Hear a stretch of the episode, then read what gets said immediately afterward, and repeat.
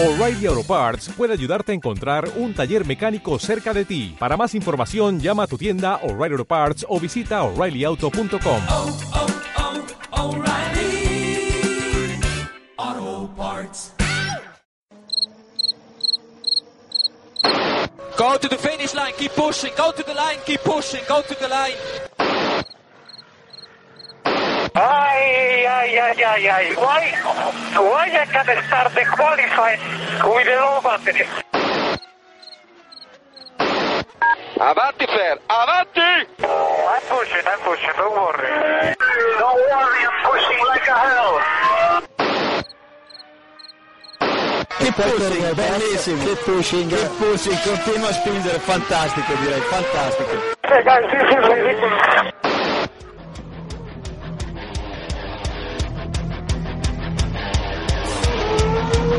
Comienza Keep Pushing, tu podcast de Fórmula 1.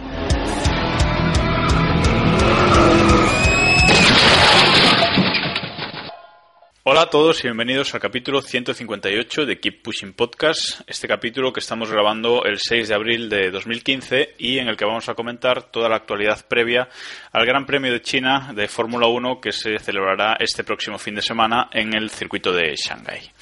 Para comentar toda esta actualidad previa y todo lo que va a dar de sí el, Gran Premio, tengo por aquí a Iván Guillán. Buenas noches, Iván. Buenas noches, Jacobo. ¿Qué tal? Tengo una sensación de déjà vu cuando me dices esto, pero bueno, continuamos. ya son muchos años. Eh, y también tenemos por aquí a Diego Otero. Buenas noches, Diego. Buenos días, Jacobo, ¿qué tal? ¿Ya te encuentras ya bien en tu set de grabación o te has Mm, olvidado? sí, ya estoy de aquí, es? no, le, he quita- le he quitado el polvo a la, a la silla, he visto que me la, tenía, me la teníais bien cuidada, tapada con una sábana en, en la calle, pero, pero bueno, no, no, no quiero creer que me quisierais decir algo con esto. Nah, detalles. Eh, bueno, antes de, de que, mientras esperamos a David, vamos, que esperamos que, que se unan a nosotros en, en breve. No sé si quieres comentar algo de la victoria de Vettel, Diego. Te dejo aquí tu espacio, ya que no estuviste la semana pasada. y sé que le tienes ganas. Si Eh, quieres decir pues- algo breve al respecto a- a- algo breve. Mm, Una alegría que, que Vettel haya ganado, una alegría que parece que Ferrari va, va razonablemente bien y, y ojalá no sea la última, aunque me parece que, que poco más vamos a poder rascar este año. Eres pesimista entonces al respecto. Hombre, a ver, si Hamilton rompe, yo creo que Ferrari puede ganar. Pero hasta mientras Hamilton no rompa, lo veo complicado. Bueno, pero sí lo ves como la alternativa entonces, ¿no? Hombre, sí, Más- yo más creo que Williams. Sí, hoy por hoy sí, yo creo que es la- yo creo que Ferrari está más cerca de Mercedes de lo que estaba el año pasado Red Bull. Y a Williams no lo veo la, la alternativa porque no creo que Mercedes les deje ganar, menos con Ferrari estando cerca. Bueno, pues eh, ya veremos qué pasa. Y no sé si Iván está muy de acuerdo en esa afirmación, pero bueno. El- Sí, más o menos sí, ¿eh? ¿Sí? ¿Piensas que Sí, sí. mejor que.? Bueno, pues entonces vamos a empezar ya, vamos a meternos en el, en el Gran Premio de China, que nos espera este, este fin de semana. Y bueno, antes de nada, como siempre, preguntaros, ¿qué, qué os parece el, circuito, Iván? ¿Es uno de los que te gusta o tampoco un poco igual? No me llama mucho, pero sí que es cierto que da un poco, da un poco de juego esa última, última fase, esa recta enorme, da, da bastante juego y pues se producen acciones un poco de, siempre un poco sórdidas, así destacables, frenadas, al límite, toques y demás. En, en la parte final tiene ese inicio de vuelta, esa curva cerrada que se cierra sobre sí misma, que es espectacular, yo creo que más de ver que, que para los pilotos y, y poco más. La verdad es que es un circuito de, de tilque típico, ¿no? Con unas rectas enormes y, y alguna curva así particular, pero poco más.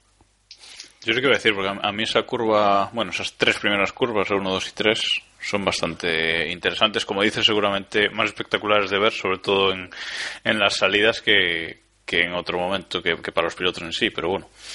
Eh, dos largas rectas, va a ser un circuito mucho de motor, ¿no, Diego?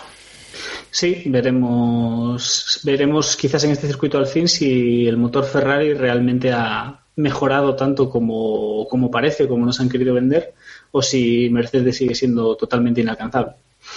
Por lo demás, yo creo que un circuito más del montón que no es especialmente horrible, pero que nadie echaría en falta si nos quitasen del calendario. ¿Lo quitarías del calendario? A ver, es que si nos ponemos a quitar ahora mismo, si nos ponemos a quitar Cilcódromos Bueno, del calendario, nos quedamos con seis grandes premios. Es decir, a ver. Lo, lo- lo quitaría para poner algún otro. Lo quitaría para poner Imola, por ejemplo. Correcto. Bueno, pues este circuito de, de Shanghái es un circuito de 5.451 metros al que el, el domingo, este domingo, se darán eh, 56 vueltas para completar una distancia total de carrera de 305,066 eh, kilómetros. El récord del circuito lo tiene Michael Schumacher desde 2004 y lo marcó en 1 minuto 32 segundos 238 milésimas. No sé si pensáis que van a ser capaces de batir este tiempo, que es eh, mucho decir, pero bueno, el año el año pasado eh, Hamilton en, carrera se marcó, uy, no tengo el dato por aquí. Bueno, lo voy a buscar. Mientras tanto, Iván, no sé si pensás que que puede batirse ese récord este año. Lo veo difícil. Eh, sí que es cierto que un circuito con, con altas rectas, sí que los motores de, de este año, vamos, de este año del año pasado, sí que han sacado ese rendimiento que a lo mejor no habíamos visto en los últimos años. Más potencia, más velocidad punta, si estábamos logrando. Así que por ahí en recta pueden recuperar bastante. Eh, la, la gracia estará en, en ver si lo que, lo que pierden en curva se, se compensa. Mm, No tengo, la verdad, una idea muy formada sobre, sobre este tema, pero creo que, creo que será difícil. Yo creo que es un circuito que, que tampoco es tan de, largas rectas como para, para permitir eso, que yo creo que vendrá a lo mejor en un Silverstone, un Monza Spa y circuitos así, yo creo que ahí sí que podemos tener la opción aquella de, de batir el, el récord. El año pasado eh, llovió en la clasificación, si no recuerdo mal, o algo así. Sí, ¿verdad? Porque no, porque estaba viendo Sí. los, los tiempos y no y no se no se correspondían con tal. Pero por ejemplo, en, en 2013, en Gran Premio de 2013, Hamilton se marcó en clasificación un minuto 34 segundos 484 milésimas, me- bueno, más o menos dos, dos segundos por encima de, del récord. Y este año se están bajando los tiempos mucho, por eso lo preguntaba. No sé, Diego, si tú piensas que, que se podría eh, marcar el récord este año. Hombre, yo creo que no pode- que a estas alturas no, debe- no podemos descartarlo, pero a priori me parece que, que puede ser complicado. También hay un factor importante que, que a lo mejor me estoy tirando el pisto, pero yo creo que, antes. No, no, pero eh, yo creo que las carreras antes de. en China, a final de temporada, que yo creo que la temperatura era algo mejor, ¿no? Que, que en este abril, ¿no? Eh, los últimos años hemos tenido algunas carreras en, en mojado, yo creo que, que bastantes, ¿no? Si no me equivoco, Vettel ganó con, con Red Bull en mojado eh, un par de años y, y en los últimos años también hemos tenido alguna clasificación como la que decías de, de la semana pasada. Recuerdo también aquella famosa Del, carrera año entre- pasado, la semana pasada es un poco... del año pasado, sí. La semana pasada también llovió, Jacobo. Ah, vale, pensé que, lo- que te referías a- al mismo circuito. Vale, No, vale. Me, Sí, sí, me refería al mismo mis circuito, palabras. pero salgo, salgo por ahí. Eh, no, decía, decía que recuerdo aquella famosa carrera de, de los dos Renault por el, por el título en, en 2005, si no me acuerdo, que, que, Alonso se quejó de, de que dejaran pasar a Fisichella, que también era, eran las circunstancias así. El famoso se ha enganchado también fue en mojado, así que no sé. Creo que es una, una carrera interesante y sobre todo las temperaturas que yo creo que hablaremos luego a raíz de, de lo que pasó en, en Malasia. Bueno, vamos a, antes de seguir, vamos a darle paso a David Sánchez de Castro, que lleva un rato escuchándonos. Buenas noches, David. Y escuchándoos mal, además, eh, porque os estaba oyendo francamente mal. Eh, básicamente estoy de acuerdo con lo que dice Iván, este último que ha dicho, que me ha parecido bastante acertado, y es que China no tiene nada que ver a- ahora a principio de temporada como que, que al final. Y probablemente sea, sea por lo que él dice, las temperaturas son radicalmente distintas. Y de hecho creo que era eh, María Serrat en la última carrera eh, que decía que temía seriamente por, por el frío que iban a pasar durante, durante este Gran Premio de China, que posiblemente no sea para el público occidental no sea uno de los eh, grandes una de las grandes características de China, pero es verdad que en Shanghái se pasa mucho mucho frío durante este Gran Premio.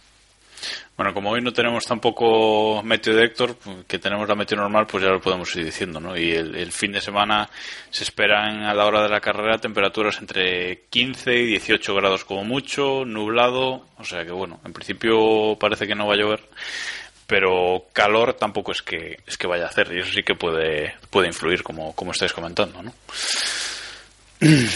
Eh, no sé si tenéis algo más que. Sí, estoy viendo lo que hemos hablado. Eh, por ejemplo, la temperatura máxima de, de Shanghái, por ejemplo, en septiembre y en octubre está por encima de 25 grados y ahora está en 15, si no, si no estoy viendo mal el, el gráfico. O sea que son 10 grados que, que se notan, vamos, se han notado en, de, de Australia a Malasia hubo un cambio aún mayor, pero yo creo que sí que se notará, se notará bastante la prestación de los coches en el rendimiento de, de cada uno.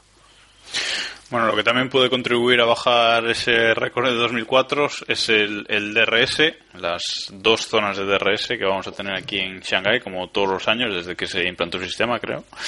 Y bueno, tendremos la, una zona en la recta principal, en la recta de meta, y otra en la, en la recta de atrás, en esa larguísima recta que el- en la que el DRS se activará más o menos sobre la mitad de la recta, como, como otros eh, como otros años.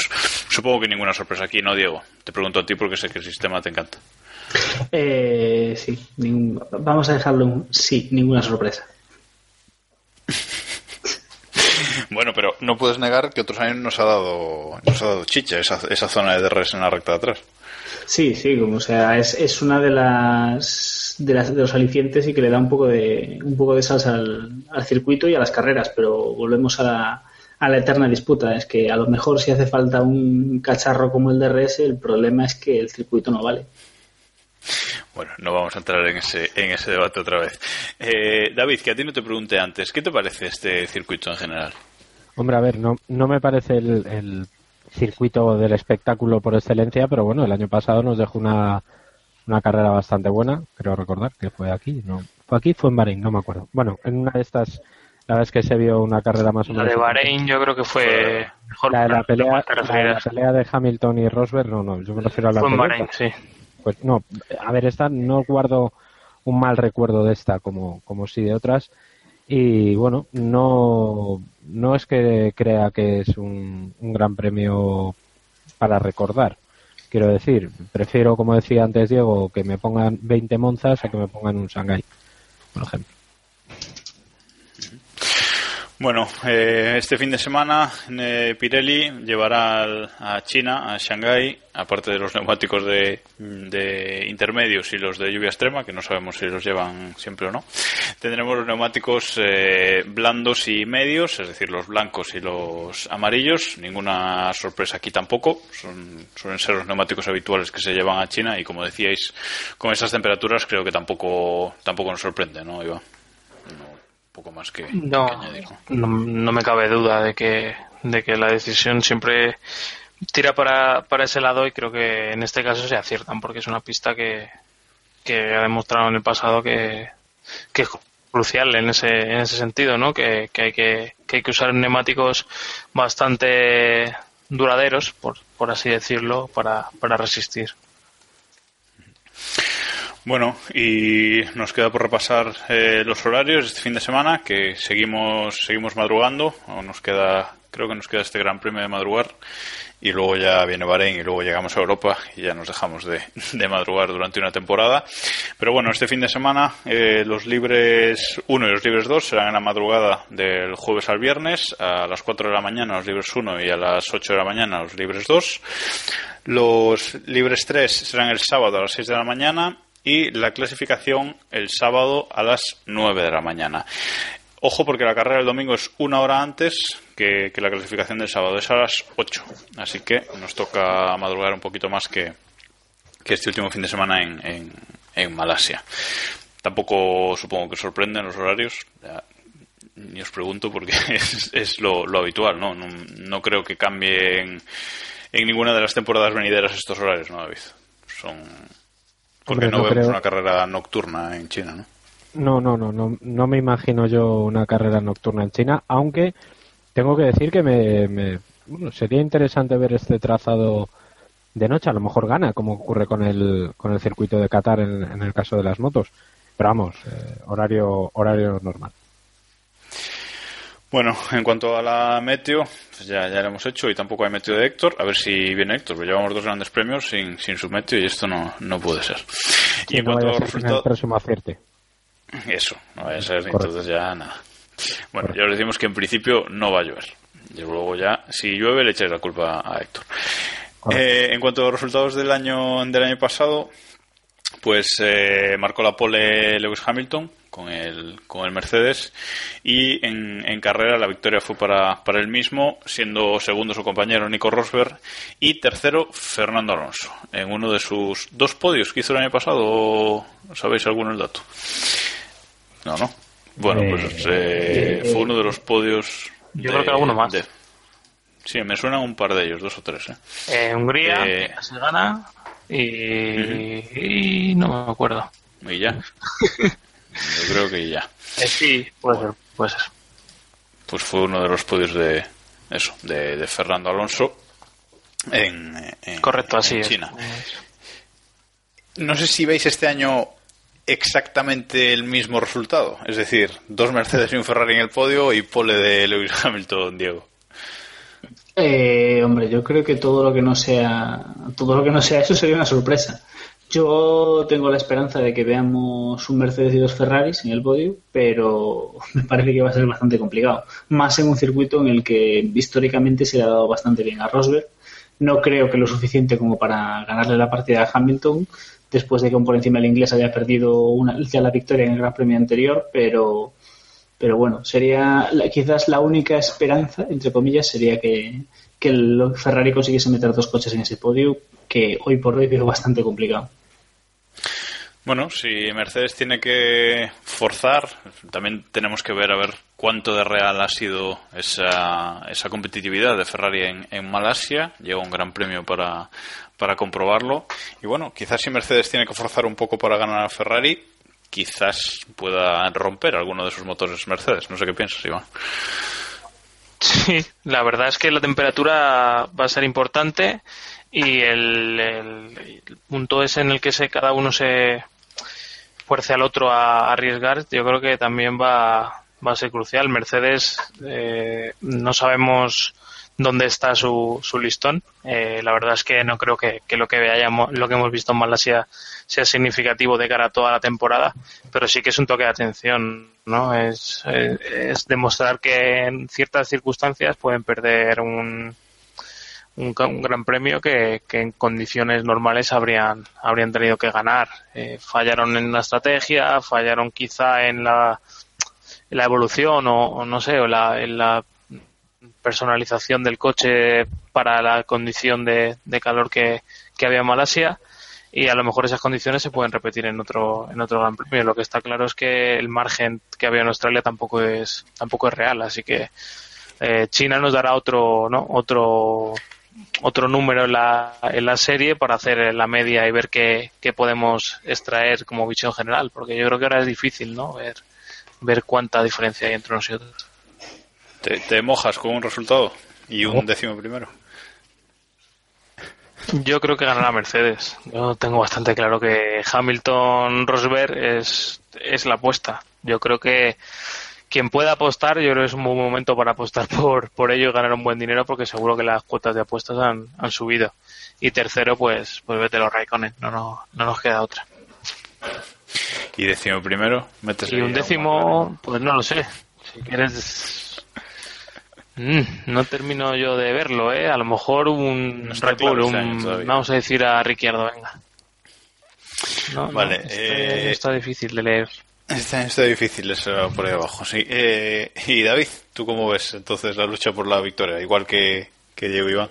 Sí, hombre, yo, vamos, no creo, ojalá, pero eh, no creo que haya otra opción que no sea eh, Hamilton o Rosberg. Me inclino más a pensar por, por Hamilton, pero, pero con la boca pequeña. Como decía Diego, este es un circuito que se le da especialmente bien a Rosberg. Y bueno, todo lo que no sea eso, vamos a ver. Ojo con Ferrari. Nicky Lauda ha sido consecuente con lo que vimos en, en Malasia y ha colocado a Ferrari. Niki Lauda de consecuente en la misma frase, no, por favor. No. Bueno, me refiero que Esa- por una vez urticaria. por una vez ha sido consecuente con lo que pasó en Malasia y les ha cogido como les ha puesto como los principales rivales a batir. Quizás- Evidentemente esto es un poco el paripé, ¿no? Que, que suelen hacer, pero vamos, eh, creo que es lógico que, que Lauda les coloque a, a los Ferrari ahí, aunque, insisto, son los grandes favoritos. Espera que no sé qué quiere aportar Diego. Que, no digo que quizás que el hecho de que Niki Lauda eh, señale a Ferrari como sus rivales es lo que nos debería permitir darnos cuenta de que Mercedes va muy sobrado. Pues puede ser, puede ser. Bueno, Diego, por cierto, tú no dijiste el décimo primero. Te mojas alguien. joder, pues, eh, diría que Pérez, pero no creo que sea capaz de acabar la carrera. Entonces, mm, vamos a decir Grosjean. A lo loco. Y David, Ah, yo voy a decir Fernando Alonso perdiendo el décimo puesto de una manera de migrante totalmente en- con, con Carlos Sainz en la última vuelta. Sí, sí, en serio. Por cierto, ya que, habla- ya que hablas de, de McLaren, hay una cosa que ha dicho Baton que a mí me, me ha sorprendido, ¿no? Esta semana ha dicho que, que en China van a perder la ventaja de la temperatura. ¿No se suponía que con frío tenían que ir mejor?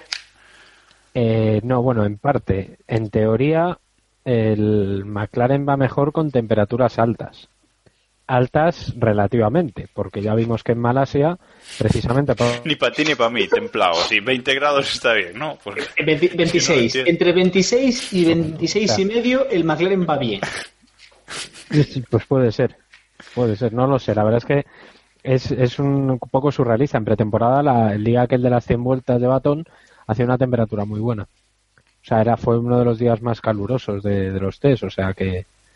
eh, no, No, no, es que, no muy ver, yo, lo, yo lo digo porque antes de Ma- antes de Malasia, bueno, justo justo tras tras Australia, yo leí que, que el equipo decía que bueno que Malasia iba a ser difícil por las altas temperaturas y ahora llega Baton y dice que van a perder la ventaja de la temperatura en China, entonces me he quedado loco. No sé no sé quién me miente, pero me, me- me he Posiblemente, quedado un poco loco. posiblemente los dos. Porque claro, dicen de ventaja, bueno, será ventaja con Manor. Pero, vamos, no sé muy bien. No, a ver, objetivamente, o sea, la clasificación es la que es. Y Sí, en la- el, el sábado vimos lo que dio de sí el McLaren y, bueno, igual se refiere a la ventaja con Manor, no lo sé. Bueno, los demás tenéis- queréis aportar algo a esto sobre, sobre McLaren. No sé si pensáis que puede ir eh, mejor aquí, el, si pueden recuperar otro segundo, como recuperaron en Australia. Iván, Diego. Hombre, tanto como recuperar un segundo lo veo complicado. Que pueden ir mejor. Quizá, hombre, peor, peor no se va a notar. Es decir, eh, o quedan por detrás de Manor que mientras Manor no corra con el coche del 2015 no va a pasar, o peor no se va a notar. Entonces, solo pueden ir para arriba. Sí, yo creo que el ritmo de un segundo por Gran Premio me parece que lo firmarían ellos mismos, ¿no? Pero creo que creo que en este Gran Premio, con lo que hablábamos de la recta, van a sufrir bastante. Eh, a Fernando Alonso se le veía muy voluntarioso en, en Sepang, intentando hacer trazadas creativas y demás para salir pegado al rebufo de, por ejemplo, los Force India y nada, y se veía que, que era imposible. Pero bueno, yo creo que irán en, en el buen camino, ¿no? Yo creo que acumular kilómetros y, y recortando un poco las diferencias, yo creo que es buena noticia para para McLaren y ya está. Y Es que no hay que no hay que ponerle más más objetivos, tienen que pensar en eso y ya está. Y no no tener más expectativas porque es tontería.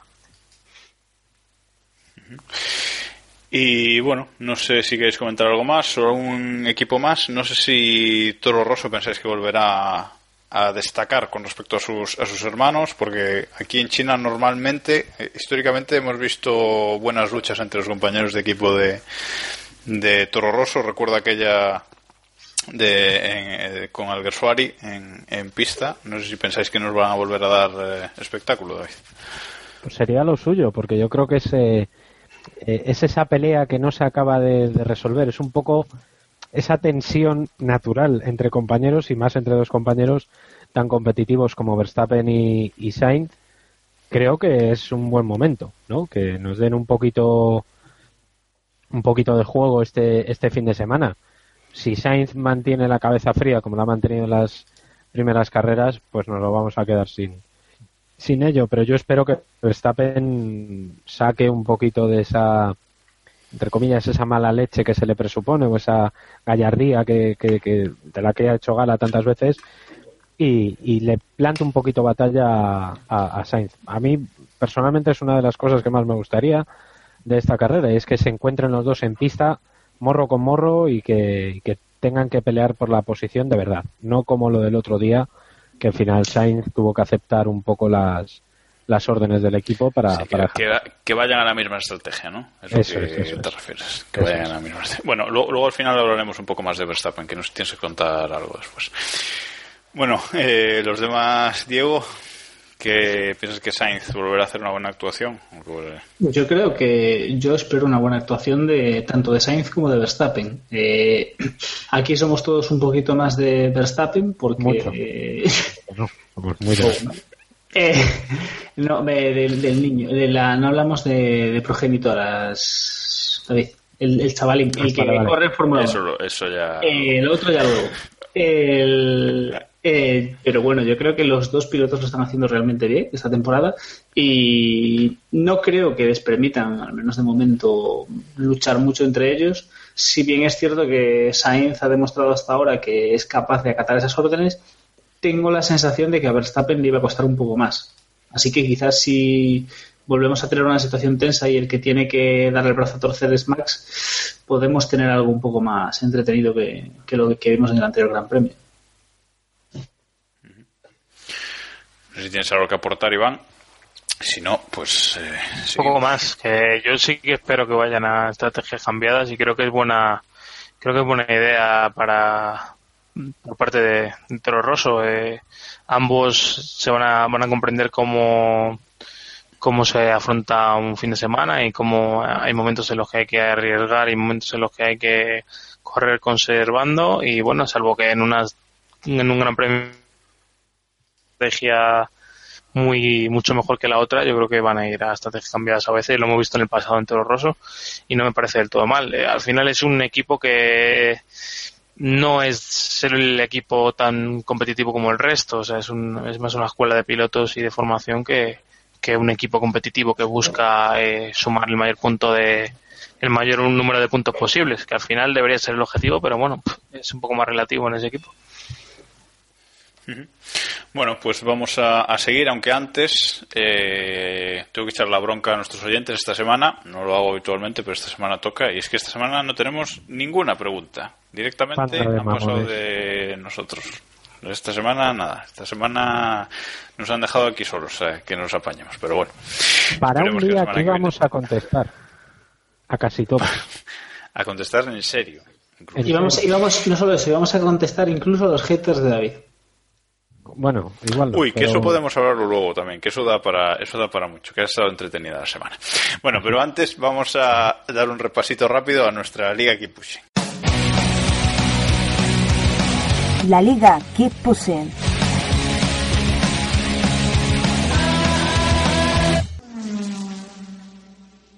Pues vamos a dar un repaso rápido a nuestra liga Keep Pushing, esa liga del Autosport Grand Prix, Grand Prix Predictor, que, se llama este año. Y bueno, eh, ya somos eh, 148 participantes en la liga. Animaos, animaos eh, más gente. Si queréis apuntaros, eh, podéis entrar en nuestra web, keeppushing.wordpress.com, y en la columna de la derecha hay un enlace en rojo bien que se ve bien para para que os explicamos cómo, cómo apuntaros a la liga. Apuntaros porque todavía solo van dos grandes premios y todavía estáis a tiempo de, de remontar. Eh, nuestra liga la lidera Hipoglucio 2GP, que lleva líder desde la primera jornada.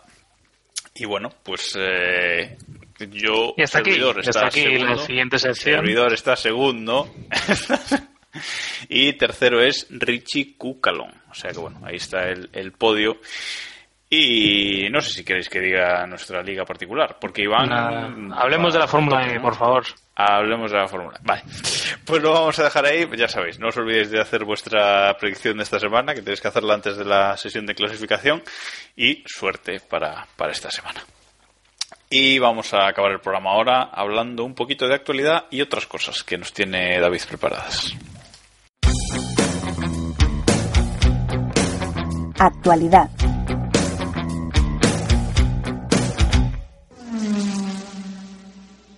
Pues la actualidad de esta semana no nos ha dado demasiadas noticias, pero sí, sí tenemos algunas eh, interesantes que, que comentar.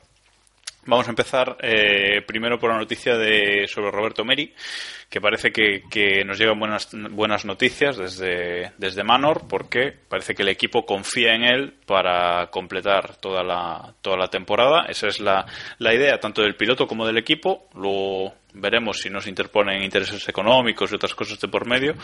Pero bueno, eh, de entrada eh, tenemos eh, buenas sensaciones, ¿no, Eva?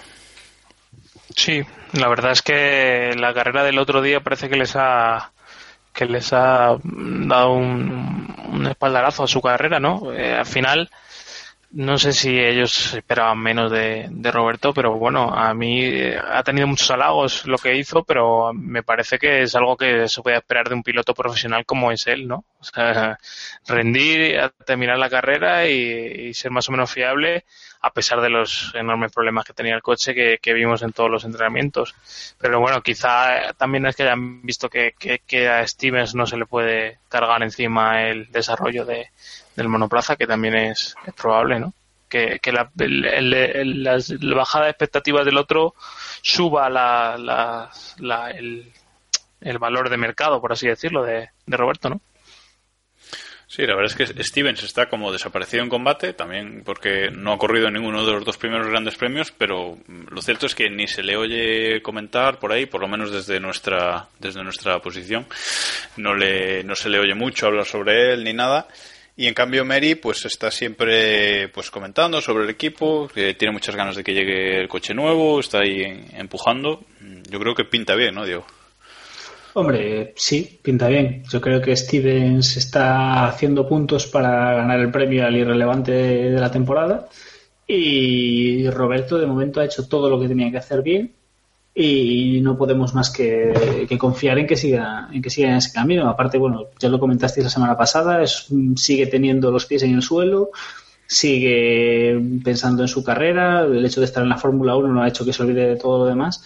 Y, y bueno, esperemos que no llegue nadie con un maletín muy grande y, y nos prive de la, de la posibilidad de ver a Roberto, al menos eh, probando ese coche de 2015 que, que, bueno, debería ser un- una mejora de rendimiento sustancial. No sé si para pelear con el McLaren, pero bueno, por lo menos para rendir un poco más.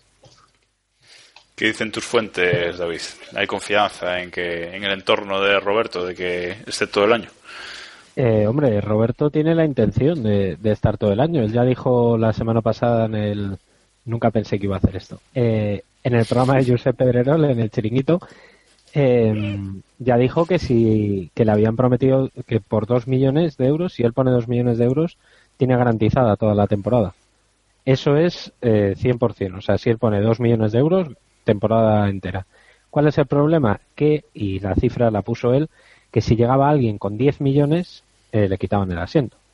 Es decir, ahora mismo el valor del el precio, perdón, del asiento de Roberto Meri son 10 millones para el resto, 2 millones para Roberto Meri. Creo que eso ya nos deja deja en muy buen lugar el- la confianza que tiene en, en Manor eh, con, con Roberto Meri. Un equipo que evidentemente necesita el dinero, prefiere perder dinero entre comillas o perder parte del dinero que, que podría ganar eh, solo por dejar a Roberto Meri en el asiento, ¿no?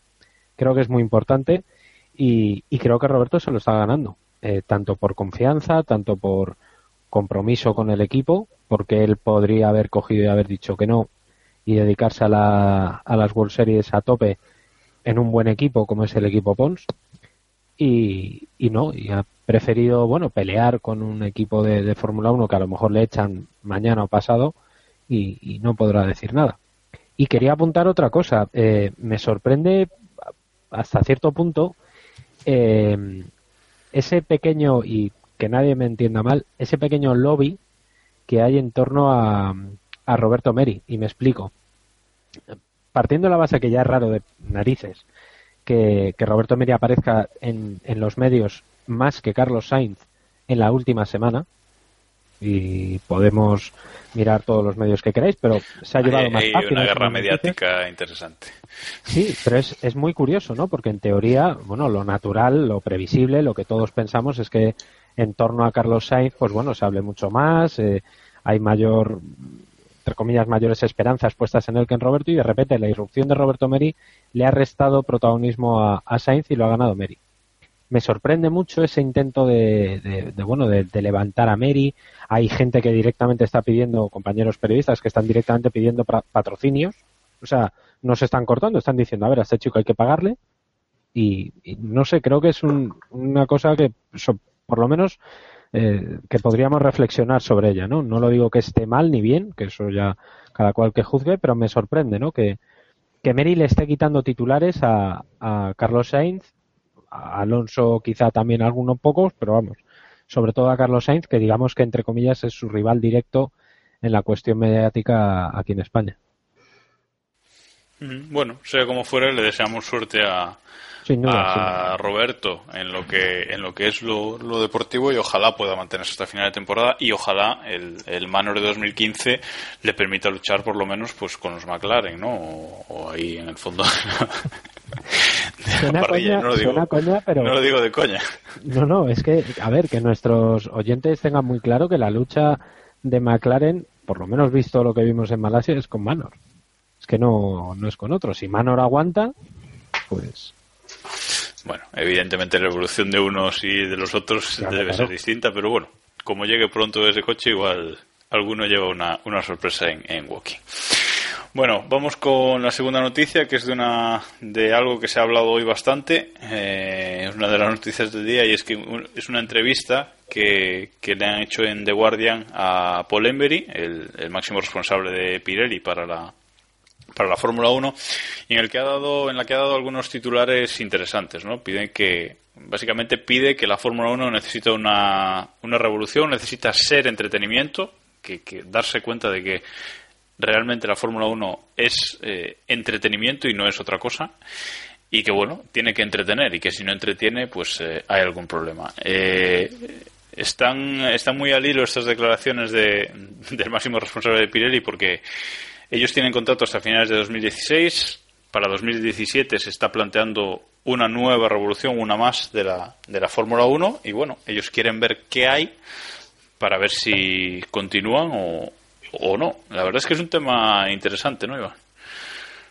Sí, yo en cierta manera estoy de acuerdo. Me parece que la Fórmula 1 está un poco anquilosada en, en los viejos patrones, ¿no? De, entrenamientos libres, sobre todo el formato al fin de semana, que se ha hablado eh, 20.000 veces y, los últimos años sí se ha dejado bastante, bastante quieto, sobre todo desde la- las calificaciones en tres fases, que yo creo que es un acierto importante, por lo menos a mí me lo parece pero antes se probaron muchas cosas bastante nefastas, algunas, como esa doble clasificación eh, calificando el domingo por la mañana, la segunda vuelta, eh, y cosas así que fueron un poco, un poco, no sé, un poco extrañas y que vamos, tampoco tenía mucho sentido.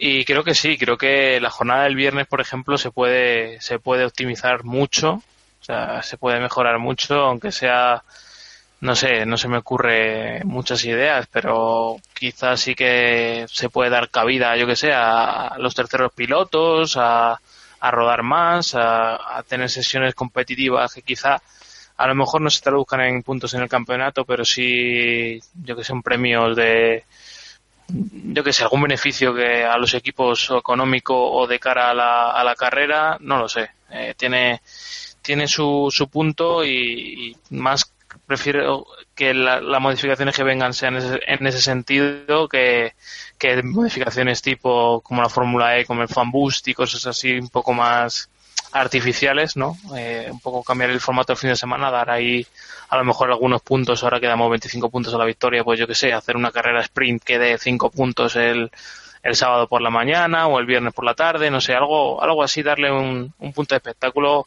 importante y luego no sé el resto de las declaraciones creo que tampoco vienen vienen mucho al caso no creo que Pirelli debería trabajar en ello ya que está dentro en vez de dar un canto al cielo. Seguramente Henry lo ha dicho porque ya, ya habrá dado golpes en las puertas que, que debe, que debe hacer, ¿no? Para que, para que se escuche su voz, ¿no? Bueno, en cuanto, en cuanto al formato del fin de semana, eh, Embery, por lo menos lo que dicen estas declaraciones, lo que propone es, eh, por ejemplo, un- una clasificación el, viernes por la tarde y luego el sábado una carrera al sprint antes de la carrera grande el, el domingo. No sé, Diego, qué te parecería este formato. Eh, no sé, complicado, es, es- es extraño. Eh, la verdad es que a mí me, yo soy, yo soy más de la antigua escuela y me cuesta. Clásico, ¿no? Este, este tipo, sí, este tipo de cambios me, me, me chocan y me cuestan. Eh, en su día no me acaba de convencer el formato de la, de, de la clasificación de tres fases. Ahora sí que me he acostumbrado y la verdad es que tiene su. Sí que es cierto que a nivel espectáculo y a nivel televisivo es mucho mejor, pero en general soy bastante reacio a este tipo de, a este tipo de cambios. Sí que me parece interesante que, que Pirelli se posicione y sí que me parece interesante el hecho de que, que se menciona quizás poco o empezará a sonar ahora el que a Pirelli se le acaba dentro de nada el contrato con la Fórmula 1 y si en algún momento vamos a ver algún cambio quizás ese sea, sea el momento en el que se precipite. Quizás entren otras marcas, sabemos que otras marcas estaban eh, un poco paradas por el tema del tamaño y formato de los neumáticos, se está hablando de un cambio radical, quizás veamos al fin algún cambio notable, aunque tal vez después de lo que hemos visto este eh, hace dos años sea demasiado pronto. Pero por, lo- que dice Emery, parece que Pirelli, más que por un por abogar por un cambio estético de, o de reglamentación, ¿no? por ejemplo, como eso que comentabas de, de las llantas más grandes, etcétera, etcétera, eh, abogan por un cambio eh, en la Fórmula 1 en sí, o sea, en un cambio más profundo que lo haga un deporte más divertido para el espectador, ¿no, David? O sea, una cosa, un, un cambio real en, la Fórmula 1, que, la imagen sea distinta incluso, ¿no? El problema es que eso en, palabras queda muy bien, eh, pero luego eso hay que, hay que plasmarlo en la pista y no es fácil. Eh, recordemos que además Pirelli, es curioso que estas palabras digan de, de Pirelli en buena parte es culpable o responsable eh, tanto de lo bueno como de lo malo de la actual Fórmula 1. Eh, el juego de neumáticos, la obligatoriedad de que tengan que montar dos juegos de neumáticos, etcétera, eh, ha permitido que en los últimos años veamos carreras muy entretenidas y que podamos ver adelantamientos. Creo que incluso más que el DRS. Eh, probablemente tengan bastante más influencia los neumáticos que el DRS o, o soluciones similares. Pero el problema es que, eh, a ver, es un, la Fórmula 1 está ahora mismo enquistada en un problema mucho más profundo y es de, de reglamento. El reglamento siempre va a ir por detrás de las soluciones técnicas. Si os dais cuenta, en los últimos años el reglamento lo que ha hecho ha sido poner parches sobre soluciones que ya habían propuesto los equipos. Es decir, eh, no sé, el doble difusor, por ejemplo, me viene a la cabeza, fue un invento de Brown, entre comillas, eh, descubrieron que Brown eh, tenía una ventaja superior, ¿qué hacemos? Capar los dobles difusores y entonces al año siguiente ya no se pueden usar. El año pasado, el truco de Mercedes, el que fuera, lo de los caudalímetros, por ejemplo, pues lo descubren este año y entonces ya a partir de esta carrera, pues se van a medir de otra forma los caudalímetros.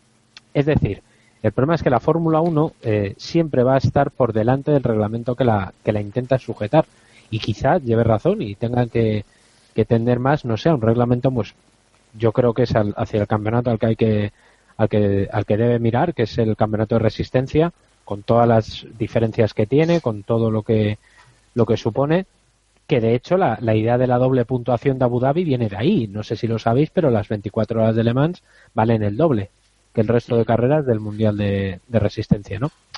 Ese tipo de soluciones yo creo que son más, eh, bueno, no sé si ese tipo concretamente, el de la doble puntuación, pero sí el- la filosofía, entre comillas, del reglamento de, del Mundial de Resistencia es hacia donde debe mirar la Fórmula 1, ¿no? Y sobre lo que hablabais del formato de- del fin de semana, pues posiblemente una carrera al sprint eh, sería, sería una cosa muy divertida, o invertir las parrillas, o hacer eh, salidas de otra forma, no sé, algo hay que hacer, y en eso lleva razón Emery para, para que no se pierda la esencia de la Fórmula 1 más de lo que ya se ha perdido. Bueno, veremos qué, qué se hace, qué se plantea de aquí a, a 2017, pero bueno, está, parece que está claro que todas las partes eh, piensan que algo hay que cambiar en esta Fórmula 1. El problema es qué cambiar, que co- como comentabais no es tan fácil eh, hacerlo como, como decirlo, pero bueno, veremos cómo, cómo va evolucionando el tema. Por lo menos Embery ha, ha querido abrir un poco la, la lata. Vamos con otra noticia, que ya que estás tú, David, a ver si nos explicas la que ha liado Coulthard en, en la India, en una exhibición con, con Red Bull, que ha tirado la bandera al suelo. Sí, es que, a, a ver, en el fondo no, ha- o sea, no, no es culpa suya, es una cuestión cultural. Eh, explico y pongo en contexto. En muchos países asiáticos, sobre todo de la órbita de la, de la India, eh, el asunto de la bandera es prácticamente sagrado, en el sentido más amplio de la palabra, ¿no?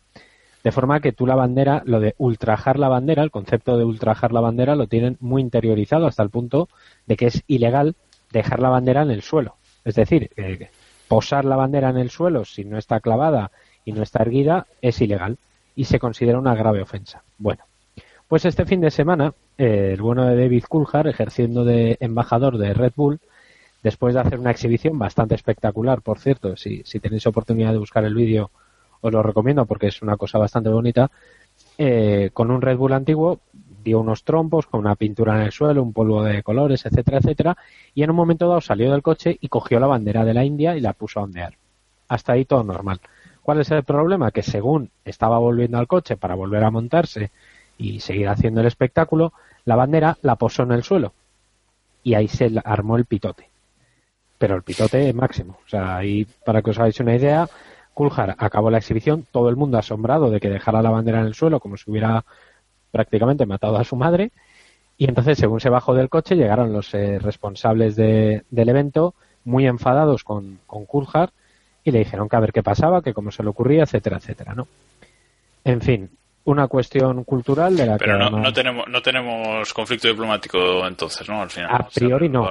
Casi, casi, pero porque en ese momento, claro, imaginad la cara de Coulthard cuando le vienen cinco, seis, no sé, los que fueran eh, responsables hindúes y le vienen a decir que qué has hecho, que eres un tal, eres un cual, que has roto el protocolo, que nos has faltado el respeto y tal. Entonces Coulthard, con toda la flema escocesa que, que tiene y de la que ha hecho gala muchas veces, ha dicho que bueno que él que él no conocía no tiene esa tradición en su país que en su país el tema de la bandera y encima siendo escocés con todo lo que eso conlleva pues eh, lo, lo tienen de otra forma y nada pues ha pedido disculpas ha, ha dicho que bueno que él no puede conocer las normas de todos los países y que bueno que si les ha ofendido pues que pide perdón y punto ¿Habéis visto la exhibición, Diego Iván?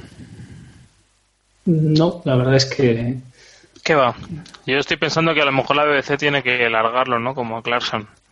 No, ahora que no tienen el lado de Top Gear metiéndose en líos diplomáticos, pues pues se mete Coulthard, ¿sabes? Igual lo fichan. Igual lo fichan para presentar el nuevo Top Gear. Eh, igual, eso, tío, eso lo estaba pensando según lo decía, ¿eh? No sería, no sería, mira, eh, Coulthard, Baton y... y, no- y tenemos- y tenemos que poner a Chilton de pisahuevos es que lo tiene. Pues, si la, si la BBC quiere nuestra idea, que nos pague, ya está. No, no tenemos, no tenemos problema. Bueno, vamos con la última. Bueno, esto no sé si calificarlo de noticia. Eh, cosa de actualidad que David. Hoy solo hablas tú en actualidad, pero bueno. ¿Qué vamos a Eh, has descubierto, has descubierto algo esta tarde, no sé qué te ha pasado por Twitter sobre Verstappen, que si es belga o holandés, no sé. Ah, no, no era por ahí, no sé. la culpa la tiene Raymond Blancafort como en joder si esta frase me hubieran dado un euro cada vez que me he dicho esta frase bueno Raymond Blancafort el responsable de motor de Mundo Deportivo eh, ha encontrado una entrevista una columna en un periódico belga que ha dado la madre de, de Max Verstappen eh, Sophie Kanden, Kunden, Kanden- bueno no sé la madre de Verstappen La señora de la que se acuerdan algunos halcones. correcto La- la madre que parió a Max Verstappen. El caso es que esta buena mujer eh, ha dicho que bueno que, que ella es belga, su hijo es belga porque así lo pone en el pasaporte y que el asunto este de que le hablen como que fue es holandés y tal, bueno, El caso, esa es una anécdota. El caso es que la señora Sofía... Pero eso, eso no es lo que nos interesa. No, no, por eso, que eso es una anécdota, eso es una gilipollada, claro, sí, esto está muy bien, tal. Vale. Corto y al pie, David. Eh, el caso es que esta mujer está muy bien. Está sorprendentemente bien para la edad que tiene, pero es que lo mejor de todo no es eso, lo mejor de todo es la nueva Sí, que mujer. serán 30 años, ¿no? Tampoco. igual, igual soy yo más mayor que ella, ya te lo digo. El caso es que la nueva mujer de Jos Verstappen, hijo mío de mi vida. ¡Qué mujer! O sea, es que en serio os lo digo, buscad por favor eh, Madre Verstappen, Madrasta Verstappen. Es espectacular. La primera se llama, la madre, se llama Sophie Cam- Kumpen, Campen, Kumpen, y la, y la otra se llama, espérate que estoy buscando el nombre. Sección eh, Google de imágenes de Keep Pushing Podcast. patrocinado La que alguien otra, le corte el micrófono. No, pues sí. La otra es que está mu- es una mujer rubia así muy espectacular, más jovencita, posiblemente más joven que yo, eso sí que os lo digo, que se llama Kelly Van der Waal Verstappen también y Bueno, espectacular. yo, que, yo que quería saber si Verstappen era holandés o belga y al final no me voy a quedar sin, sin saberlo. Bueno. No lo sabe ni él. Bueno, alguno decía por Twitter que no se bueno, nada, que no que de Verstappen no se iba de casa. Bueno, vamos a dar por finalizado el Keep Pushing de esta semana aquí, que nos ha quedado cortito. y al pie. Debe ser que debe ser que a no tener la meteo de Héctor, esto reduce el tiempo porque su sección ocupa una parte importante de- del programa. Así que nada, nada más por esta semana. Os recordamos eh, las formas de contacto. Podéis contactar con nosotros eh, a través de nuestro blog, de los comentarios de nuestro blog en keeppushing.wordpress.com. Eh, también nos podéis mandar un email a keeppushingf1.gmail.com, que os prometemos que, que los leemos. También podéis dejarnos un comentario en iVox.com, en los comentarios de, de nuestro podcast, que ahí, si queréis hablar con, con David o con su ego, ahí No hace es el falta que me, para... me odiéis tanto, por favor. O sea, no me odiéis, ¿sabes? Podéis usar los comentarios para otra cosa que no sea odiarme. No, yo, o sea, Pero es que en el fondo, comentarios sobre en el David- fondo me encanta, David. Hombre, a mí me, a mí, yo, me- yo me parto el culo, pero vamos, que no sé. Que se puede utilizar los comentarios para cosas más productivas. Nah, es tirar, es tirar, es tirar unos bits de internet, no... Eso, sí, para, para hablar de la madre de Verstappen ya está Twitter. Correcto. Eso, efectivamente. Que, que, que como dice Diego, estamos en Twitter, Facebook y Google Plus. En Twitter y Facebook somos eh, KP Podcast. Y bueno, eso, sobre todo en Twitter. Si queréis hablar con cosas de David, no, eso en iBox. Pero del resto podéis hacerlo en, en, en nuestra cuenta de, de Twitter. Y dejadnos preguntas para la semana que viene, que si no, tenemos, mira, ahora nos sobran 10 minutos del programa que no sabemos qué, qué hacer con él. Bueno, eh, sea como fuere, gracias a todos por escucharnos una semana más. Gracias, David, Diego, Iván, por estar aquí una semana más. gracias Gracias Héctor también. Gracias, Héctor. Gracias. No, Héctor. Y bueno, nos escuchamos la semana que viene con el análisis de todo lo que haya ocurrido en el Gran Premio de China, que se celebra este fin de semana en el circuito de, de Shanghái. Y hasta entonces, ya sabéis, keep pushing.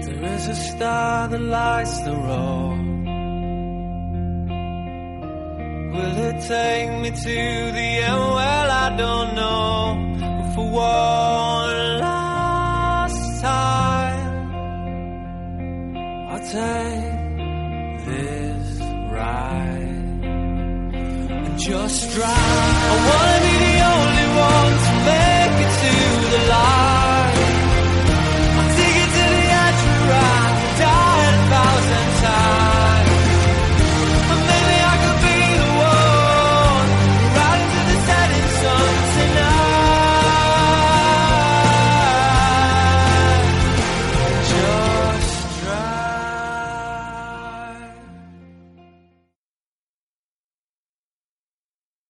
No ha habido Vader esta semana, qué decepción. Bueno.